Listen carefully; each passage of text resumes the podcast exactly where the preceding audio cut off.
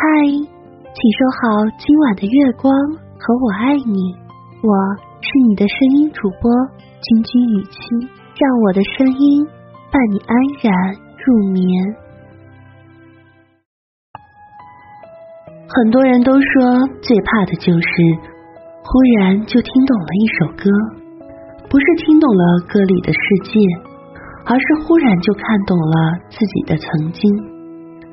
刘若英用了十九年的时间，把后来拍成了电影。可是你怎么看着看着就哭了？奶茶某次在演唱会上唱起《后来》，泪流满面。他想起了谁？朴树在节目上唱起了《送别》，几度哽咽。他又想起了谁？现在的你。又想起了哪座城市和生活在那里的人？你曾经是否有过这样的一场爱情？车站和机场，时间和距离，你们一起走过很长的一段路，挨过了很多的辛苦，但最后还是没能迈过那个坎儿。没有出轨，没有背叛，没有狗血。但就是没办法继续在一起了，因为你发现相距几十公里，连吵架都是没有温度的歇斯底里。虽然真的真的很爱你，只是爱到了最后再也爱不动了。我们都曾经历过相识、相知之后相爱、相守，也曾有误会、争吵。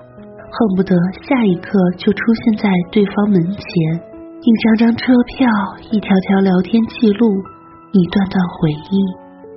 这样的爱情故事不曲折不离奇，充满着世俗的烟火气，不是电影桥段，却真实而残酷。相距千里的异地恋，难就难在明明一个拥抱就能解决的问题。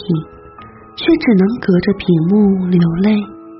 我不知道屏幕前的你是何种情绪，只觉得莫名的委屈涌上心头。从前的我一直认为道路对了就不怕遥远，我有所念的人隔在远乡，但我始终相信相爱永远能和好，即使你没有在我身边陪伴的日子。彼此也会变得越来越勇敢，越来越自信，越来越像一个可以独当一面的大人。那时候的我觉得，在这个交通发达的物质横流时代，没有见不到面的两地相隔、长久等待的爱情。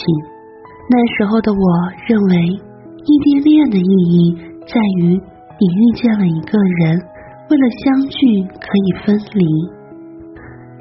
后来有一天，平静的说了分手，从此地球上多了一个再也不敢去的城市。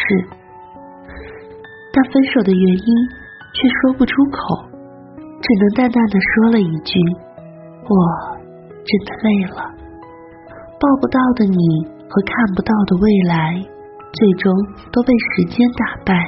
你终于不再是我人生的讳莫如深。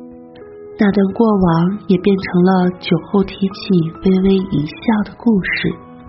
也许先放开手的那个人，若干年后会明白，人生最美好的是相遇，最难得的是重逢。